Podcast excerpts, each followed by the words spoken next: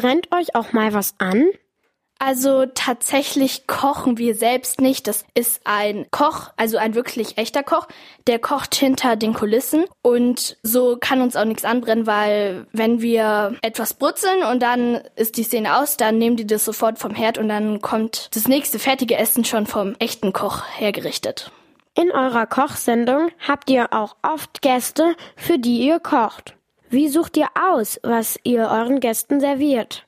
Das ist sozusagen wie im Film. Also wir haben wirklich feste Drehbücher, die wir dann auch lernen sollen und auswendig lernen sollen. Und so wird es dann sozusagen alles geplant von dem, der die Drehbücher schreibt. Mit euren berühmten Gästen führt ihr auch Interviews, so wie wir gerade. Was gefällt dir daran?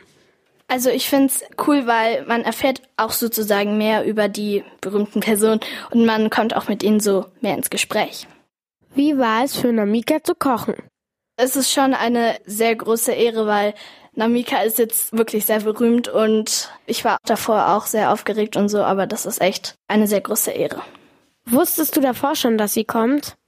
Also durch die Drehbücher schon, aber bevor ich die Drehbücher bekommen habe, wusste ich es nicht. Also das war schon eine Überraschung sozusagen. Eure Sendung läuft jeden Sonntag im Fernsehen und Ausschnitte daraus kann man auch online ansehen.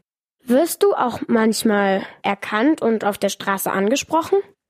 Bisher wurde ich noch nicht wirklich von ganz fremden Personen auf der Straße erkannt, aber Freunde aus der Schule und auch aus den Nachbarklassen haben mich schon erkannt und auch darauf angesprochen. Wie ist das für dich? Also es ist schon cool, weil wenn man so wirklich drauf angesprochen wird, weil man im Fernsehen gesehen wird, das ist schon ein cooles Gefühl, weil ja, das hat ja jetzt nicht jeder. Das heißt, du bist jetzt auch schon ein bisschen berühmt. Gibt es eine berühmte Person, für die du gerne mal kochen würdest? Ich fände es tatsächlich cool, wenn Caramella von YouTube, wenn ich die mal interviewen könnte, weil das ist zurzeit meine Lieblings-YouTuberin. Vielen Dank für das Interview. Bitteschön, danke auch.